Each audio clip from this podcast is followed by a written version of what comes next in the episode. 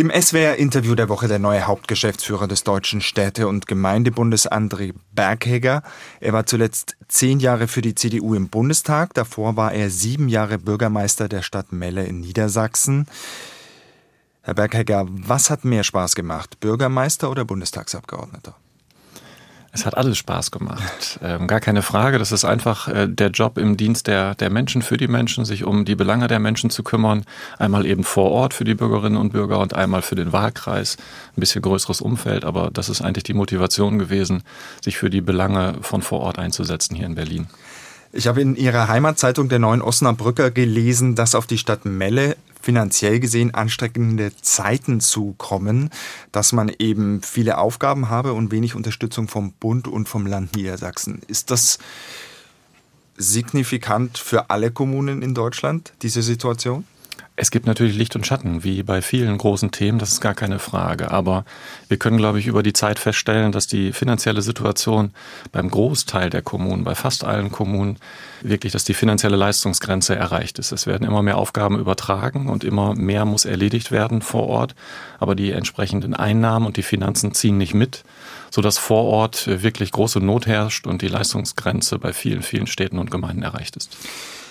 Aber ist das so grundsätzlich zu sagen? Wir haben im Süden Bayern, Baden-Württemberg sehr wohlhabende Kommunen, traditionell. Wir haben im Westen den Strukturwandel, haben überschuldete Kommunen, im Saarland, in Rheinland-Pfalz und im Osten haben wir Probleme mit dem demografischen Wandel. Kann man das pauschal für alle Kommunen so sagen, dass sie finanziell in turbulente Zeiten kommen?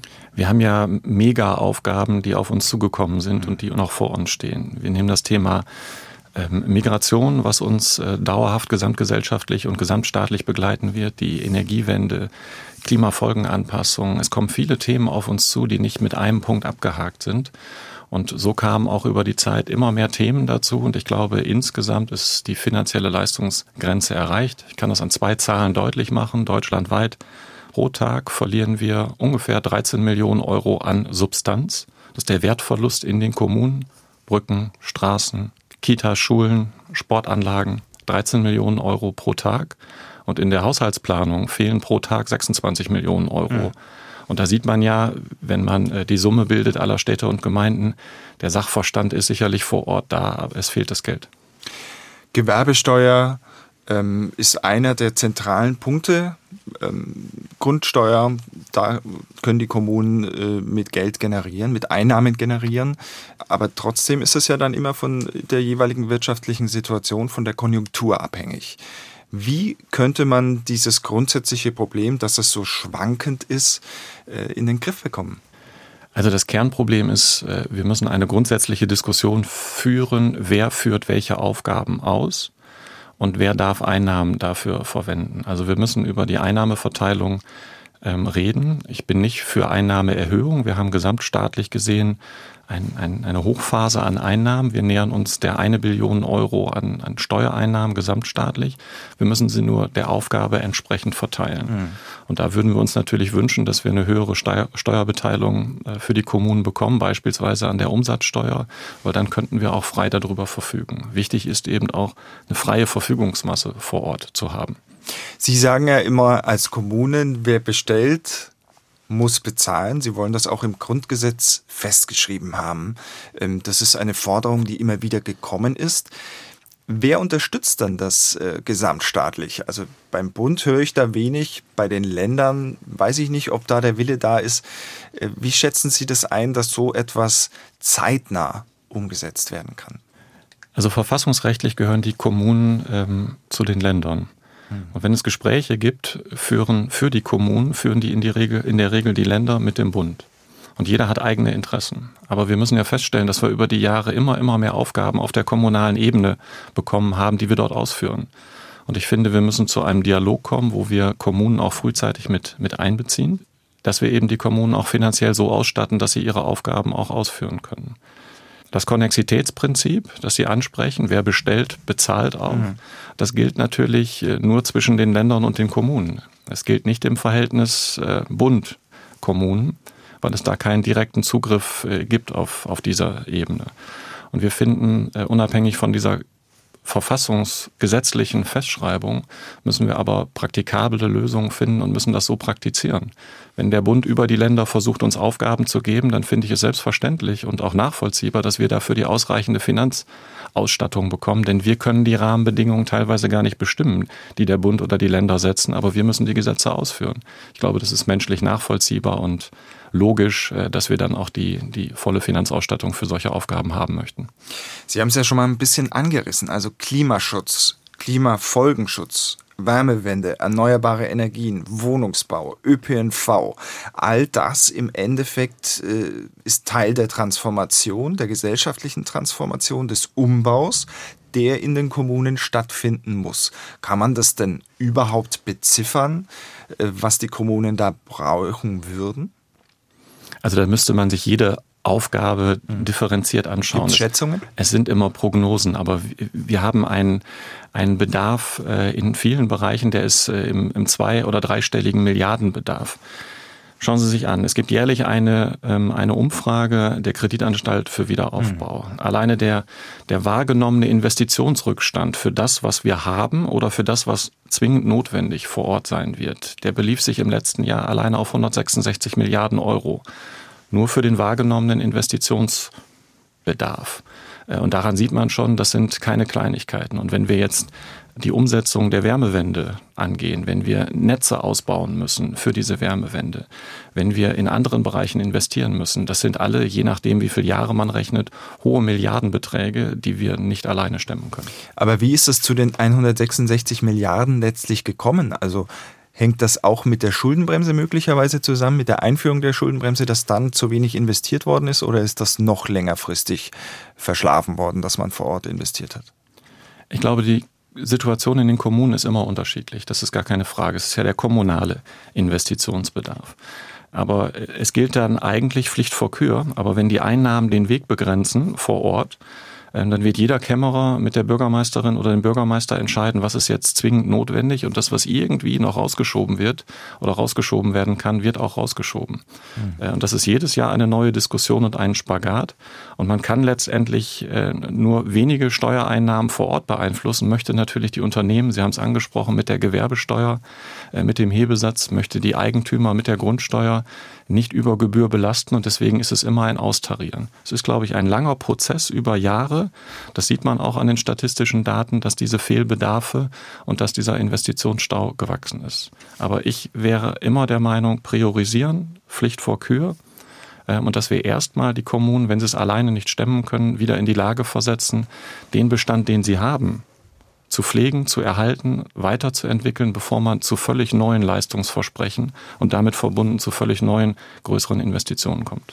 Leistungsversprechen heißt oft auch Sozialleistungen. Äh, wenn man sich ihre Jahresbilanz anschaut, dann liegen die, glaube ich, im Moment bei 70 Milliarden pro Jahr, die Sozialleistungen, die die Kommunen aufbringen müssen.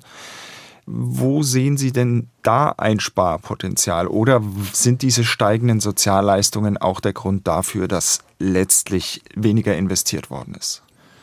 Unsere Aufgabe als kommunaler Spitzenverband besteht darin, unter anderem Öffentlichkeit und Politik zu sensibilisieren. Und wir wollten darstellen mit dieser Zahl 70 Milliarden Euro Sozialausgaben auf kommunaler Ebene, welche Dynamik da drin ist. Mhm. Und in den letzten 20 Jahren ist diese Position in der Summe verdoppelt aber die Einnahmen sind nicht entsprechend mitgezogen. Und deswegen muss man sehen, welche Dynamik da herrscht. Und wir hatten in der vorherigen Frage ja gesagt, die, die Grundlage für unseren Staat, die Grundlage für, für Wohlstand, die Grundlage für liebens- und lebenswerte Gemeinden vor Ort ist eben auch die Infrastruktur. Mhm. Und deswegen sagen wir, bei, bei Anbetracht der, der sozialen Ausgaben, da muss eine Bremse rein und nicht neue, ungedeckte oder überhaupt neue Leistungsversprechen, sondern wir müssen jetzt wieder umkehren und müssen Vorrang für Investitionen äh, propagieren und das verfolgen, damit wir eben die, die Grundsubstanz in den Städten und Gemeinden erhalten können. Im SWR-Interview der Woche André Bergheger, neuer Hauptgeschäftsführer des Deutschen Städte- und Gemeindebundes. Wir haben gerade die Sozialausgaben angesprochen. Ein großes, teures Thema für die Kommunen ist auch die Unterbringung und Integration von geflüchteten Menschen. Im vergangenen Jahr wurden rund 350.000 Asylanträge in Deutschland gestellt. Ein deutlicher Anstieg gegenüber 2022. Da waren es noch rund 244.000. Das entspricht von der Dimension her einer mittleren Großstadt, muss man sagen. Wie gelingt das? Im Moment ist das rund um das Thema etwas ruhiger geworden. Heißt das, die Probleme sind angegangen? Das Thema ist nicht ruhiger geworden. Wir müssen immer wieder darauf hinweisen, dass die Kommunen die Belastungsgrenze erreicht haben. 600.000 Asylanträge in zwei Jahren, äh, das ist eine Dimension, die kann man nicht so leicht verkraften. Wir wollen uns ja um jeden kümmern, der der Hilfe bedarf. Wir wollen uns gut kümmern, unterbringen, verpflegen, versorgen, integrieren. Mhm. Und das bedarf Personal, das bedarf Finanzen. Und wenn wir jetzt einzelne Bereiche anschauen, es fängt schon bei der Unterbringung an auf kommunaler Ebene. Viele Plätze, die wir zu der Unterbringung geschaffen haben, die wir 2015, 16 gebaut haben, hergerichtet haben, die sind zum Teil noch belegt von den damaligen Personen, die zu uns gekommen sind. Es ist nicht unendlich viel leistbar an Unterbringungsmöglichkeiten, an Kapazitäten für die Versorgung, äh, für die Integration. Wir haben ein Zusammenspiel von Haupt- und Ehrenamt. Wir brauchen eine Atempause, wir brauchen mal eine Ruhepause, weil wir die ganzen Strukturen und das Personal nicht überlasten können. Das heißt, das ist nicht nur eine Frage des Geldes. Sie wollten ja so ein atmendes System haben, das quasi pro Kopf mehr Geld gibt, ausgerichtet an der Anzahl derjenigen, die nach Deutschland kommen und einen Antrag stellen, sondern es reicht auch schlicht und einfach das Personal und auch äh, die Unterbringungsmöglichkeiten nicht aus. Es ist ein vielschichtiges Thema. Finanzen ist nicht das Einzige, hm. Äh, was uns drückt, aber es ist ein wesentlicher Faktor, wo uns geholfen werden muss. Wir sind der festen Überzeugung, dass das Thema Migration und Integration eine gesamtstaatliche Aufgabe ist. Der Bund kann Einfluss ausüben durch Rahmengesetzgebung, durch Verhaltensweisen und kann diese Migrationsbewegung eher steuern als, als Länder und als, als Kommunen. Und deswegen sind wir der Meinung, äh, dass man das umfassend angehen muss. Ähm, wir müssen Steuern begrenzen. Ähm, die Zahlen müssen abgesenkt werden, damit wir eine, eine Atempause kommen. Und das gilt mit, mit einem ganzen Maßnahmenbündel, mit Signalen, die man senden muss, äh, sowohl europäisch als auch national, damit wir wirklich denjenigen gerecht kommen, die der Hilfe bedürfen und äh, die zu uns gekommen sind. Eine weitere Idee, die zwischen Bund und dem Kanzler dann äh, beschlossen worden ist, war die sogenannte Bezahlkarte. Die war im November ein Riesenthema. Ist da irgendwas vorangegangen? Sie haben ja sogar noch weitergehende Wünsche, so einen sogenannten Flüchtlingsausweis einzuführen, wo also alle Daten und auch der Stand des Verfahrens und so weiter zentral gespeichert wäre, sage ich jetzt mal vereinfacht ausgedrückt. Wie weit ist man denn da in der Praxis? Also das Thema Bezahlkarte ist ein weiteres Mosaiksteinchen in diesem ganzen ja. Thema, um äh, Migration und Integration zu steuern. Es gab Modellversuche, es gibt Modellversuche sowohl in Hannover als auch in Hamburg zu diesem Thema. Es gibt eine Arbeitsgruppe, die eingerichtet wurde mit den Chefs der Staatskanzleien. Äh, jetzt bereitet man eine Ausschreibung vor durch Hamburg, dass wir in diesem Thema weiterkommen und dass dann eben andere Länder sich dieser Ausschreibung oder dem Ergebnis der Ausschreibung anschließen können. Wichtig ist, glaube ich, dass wir, dass wir das Thema angehen. Wir wollen den Menschen helfen, gar keine Frage, aber es sollen keine falschen Anreize gesetzt werden. Und deswegen ist wichtig, dass diese Bezahlkarte eine Zahlfunktion hat da, wo es möglich ist und dass nur da, wo es auch rechtlich vorgeschrieben ist, die Möglichkeit besteht, Geld abzuheben, Stichwort Taschengeld für die einzelnen Personen. Aber gibt es da eine Deadline? Also werden wir diese Bezahlkarte 2024 noch in der Praxis sehen? So schnell wie möglich und ich hoffe. Und wichtig ist aus kommunaler Sicht einfach, äh, dass wir den Anfang machen und dass wir uns nicht Wege verbauen. Also hm. Ich würde es sehr begrüßen, wir würden es sehr begrüßen, wenn man diese Bezahlkarte einführt und damit testet und sie muss aber im, im zweiten Schritt äh, erweiterbar sein. Sie darf nicht abgeschlossen sein. Dann kann man nämlich weitere Funktionen auch mit dieser, mit dieser Karte verbinden, die zu nicht mehr Bürokratie bei den zuständigen Kräften vor Ort führen, aber zu einer Erleichterung, zu einer Verbesserung der Situation und zu einer schnelleren Bearbeitung Zentral ist natürlich auch im Bereich Integration die Bildung und die Betreuung von Kindern. Die letzten Ergebnisse beim PISA-Test waren insgesamt katastrophal, anders kann man es nicht bezeichnen. Ab 2026 soll es dann einen Rechtsanspruch auf Ganztagsbetreuung an den äh, Schulen geben. Ist das denn von den Kommunen überhaupt leistbar? Sehen Sie, das ist wieder genauso ein Thema. Es äh, wird eine politische Vorgabe, die einen guten Willen verfolgt, die eine gute Zielrichtung verfolgt. Sie wird beschlossen ohne dass man aber vorher ausreichend mit denjenigen geredet hat und nach Lösungen gesucht hat, äh, die diese Regelung nachher auch auszuführen haben. Wer hat Schuld? Der Bund oder die Länder? wir müssen alle miteinander reden. Und im Staatsaufbau fände ich es gut, bei solchen elementaren Sachen, wenn wir aus der Praxis denken, von denen her denken, die die Regelung um, umsetzen, mhm. und dass man uns als Kommunen frühzeitig mit einbezieht in diese Überlegungen. Ich mache das an wenigen Beispielen deutlich. Ab 2026 aufsteigend der Rechtsanspruch auf Ganztagsbetreuung in der Grundschule. Bis 2030 müssen wir 600.000 Ganztagsplätze schaffen. Wir haben im Kita-Bereich in den letzten zehn Jahren 50 Prozent an Personal aufgesattelt von 500 auf 750.000 Beschäftigten in der, in der Betreuungsfrage. Wo, ich stelle mal die Gegenfrage, wo soll das ganze Personal herkommen? Wir diskutieren immer wieder Fachkräftemangel, inzwischen auch den Kräftemangel an sich. Und so eine Pflicht zur Ganztagsbetreuung verschärft dieses Thema. Wir müssen da viel flexibler werden, aus meiner Sicht darüber nachdenken, Zeitpunkte auch zu verschieben, Flexibilität vor Ort geben, bei den Festlegungen, äh, bei der Festlegung der Standards müssen wir flexibler sein, um Lösungen vor Ort und andere, andere Ideen auch mit einzubeziehen. Sonst werden wir die Umsetzung dieses Rechtsanspruches nicht schaffen. Das heißt, die Kommunen sollen letztlich mehr Möglichkeiten bekommen, im Rahmen dieses Rechtsanspruchs zu agieren. Oder wie soll man das verstehen? Wenn wir über die Standards bei der Ganztagsbetreuung äh, ab 26 äh, diskutieren, wenn wir darüber reden, die noch nicht festgelegt sind, dann brauchen wir mehr Flexibilität. Wir müssen äh, darüber diskutieren, welches Personal darf denn, soll denn betreuen. Wir reden von Ganztagsbetreuung. Ähm, und es kann nicht Ganztagsschule sein mit den entsprechenden Anforderungen, Anforderungen an das Lehrpersonal. Wenn ich aber von Ganztagsbetreuung spreche, dann lassen Sie uns doch einen anderen Aspekt mit einbeziehen. Äh, wir reden jetzt immer schon davon, dass die Kinder, wie beschäftigen die sich nachmittags? Was machen die eigentlich in ihrer Freizeit? Lassen Sie uns doch Betreuungsangebote von Sportvereinen, von Musikvereinen etc., von Kultur- und Kunstvereinen, lassen Sie uns die doch mit einbeziehen. Dann haben wir auch gleich die Verbindung der Kinder zu diesen Institutionen und dass dort auch in der Freizeitgestaltung und auch in, in, in anderen Fähigkeiten, motorischen Fähigkeiten, künstlerischen Fähigkeiten, dass da eine Verknüpfung erfolgt. Aber bitte nicht Standards vorgeben mit festen Qualifikationen, sondern lassen Sie uns die Flexibilität vor Ort nutzen. Weiteres Stichwort Digitalisierung, ähm, Digitalpakt Schule.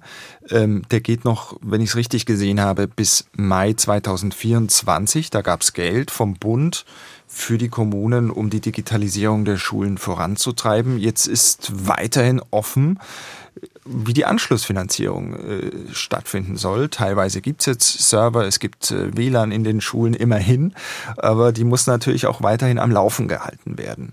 Wann und wo ist da eine Entscheidung zu erwarten? Liegt das am Haushalt? Ähm, haben Sie da in irgendeiner Art und Weise Planungssicherheit? Dieser Digitalpakt war gut und richtig bei allen Anlaufschwierigkeiten, die wir festgestellt haben. Es gab 5 Milliarden Euro plus während der Corona-Zeit anderthalb Milliarden obendrauf. Das war gut und richtig. Und wir werben, werben sehr dafür, dass es einen Digitalpakt 2.0 gibt. Mhm. Die digitale Ausstattung, äh, die hat eine kurze Nutzungsdauer. Sie muss erneuert werden. Die Frage der Administration ist nicht geregelt. Wer soll denn eigentlich die ganzen Geräte pflegen? Das kann ja nicht der Lehrer, die Lehrerin machen vor Ort, sondern wir brauchen da kreative Ideen, dass aber Fachleute das vielleicht auch schulübergreifend mit erledigen können. Und das alles erfordert Personal und oder Geld. Und deswegen werben wir sehr dafür, dass man äh, die Schulen vor Ort nicht alleine lässt, die Kommunen vor Ort nicht alleine lässt und dass dieser Digitalpakt, die Diskussionen laufen, sehr schnell kommt. Weiterer Punkt in der Digitalisierung ist die Verwaltung. Da gab es auch große, große, große Ziele zwischen Bund und Ländern. Man wollte nämlich ähm, alles Verwaltungshandeln oder alle Möglichkeiten, die es da gab, äh, digitalisieren. Jetzt hat man sich eingestanden, dass das äh, nicht möglich ist und will sich auf zuletzt die 15 wichtigsten Maßnahmen konzentrieren. Bis Ende des Jahres sollen die digitalisiert werden. Beispiel Führerschein, Personalausweisbeantragung, Elterngeld, Bürgergeld etc. Glauben Sie, dass das äh, die Kommunen schaffen werden? Man hat sich ambitionierte Ziele vorgenommen und man hat gesagt, bis Ende 2022 sollten über 500, 575 Leistungsbündel digitalisiert werden. Ende 22 waren es rund 20. Man hat das Ziel also krachend verfehlt. Man hat sich jetzt auf 16, 15 bis 16 Fokusleistungen konzentriert, die umgesetzt werden. Und da sieht man, was für eine Schwierigkeit dahinter steckt. Sonst wird man nicht so von so ambitionierten Zielen auf so eine andere Marke runtergehen. Wir haben viele Verantwortliche, unklare Strukturen, Wir haben viele Einzelfalllösungen, Stichwort Föderalismus.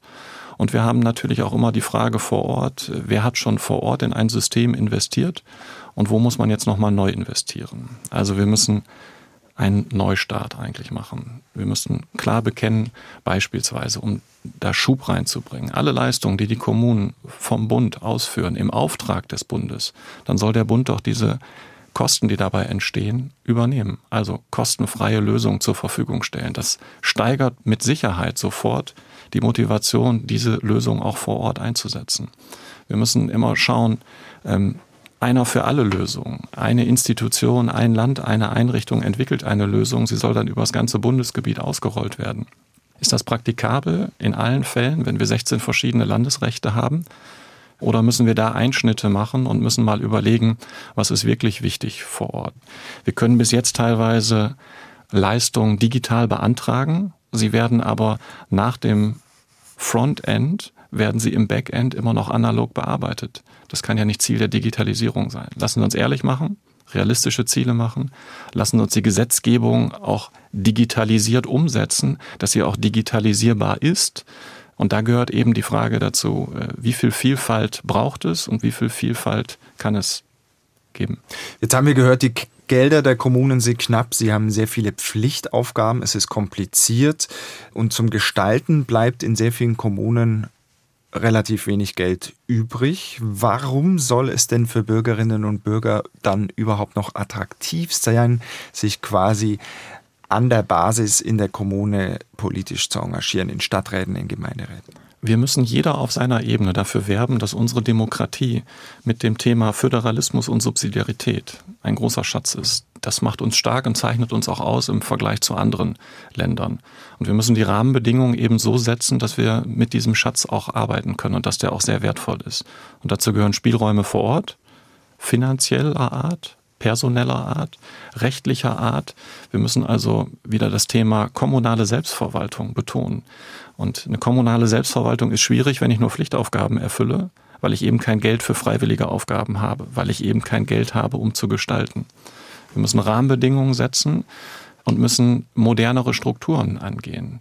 Wir müssen Sitzungszeiten ganz pragmatisch vor Ort auch äh, so legen, dass auch eine Vereinbarkeit von Familie und Ehrenamt möglich ist, sowohl für die Männer als auch für die Frauen. Das gilt für alle. Wir müssen vielleicht über fest begrenzte Sitzungszeiten nachdenken, dass es planbar ist. Wir dürfen nicht nur informieren, sondern wir müssen auch werben, damit wir vor Ort, glaube ich, Respekt, Vertrauen, Orientierung geben können, jeder an seiner Stelle, damit das ganze System dann engagiert gelebt werden kann. Ich glaube, es ist, äh, es ist ein Bündel an Maßnahmen, die da erforderlich sind. Jetzt haben wir in diesem Jahr nicht nur die Europawahlen und die drei äh, Wahlen in Ostdeutschland, also in Brandenburg, Sachsen und Thüringen, sondern wir haben auch, glaube ich, in neun Bundesländern nochmal Kommunalwahlen. Was erwarten Sie da für Folgen? Wird das kommunale Regieren auch angesichts der Stärke beispielsweise der AfD im Osten schwieriger werden, dass man da zu Kompromissen kommt? Das ist ein besonderes Jahr, das Jahr 2024. Wir haben alleine in Rheinland-Pfalz 30.000 Ratsmandate, die zu vergeben sind. Mhm. Wir haben in Baden-Württemberg über 20.000 entsprechende Mandate. Da sieht man nur, um das mal herauszuheben, die Dimension, die Dimension ähm, was vor uns steht. Und wir sind alle gehalten, für die besten Lösungen vor Ort zu werben. Für die Attraktivität des Mandats und für die Attraktivität der politischen Richtung oder der Idee, die man dort verfolgt.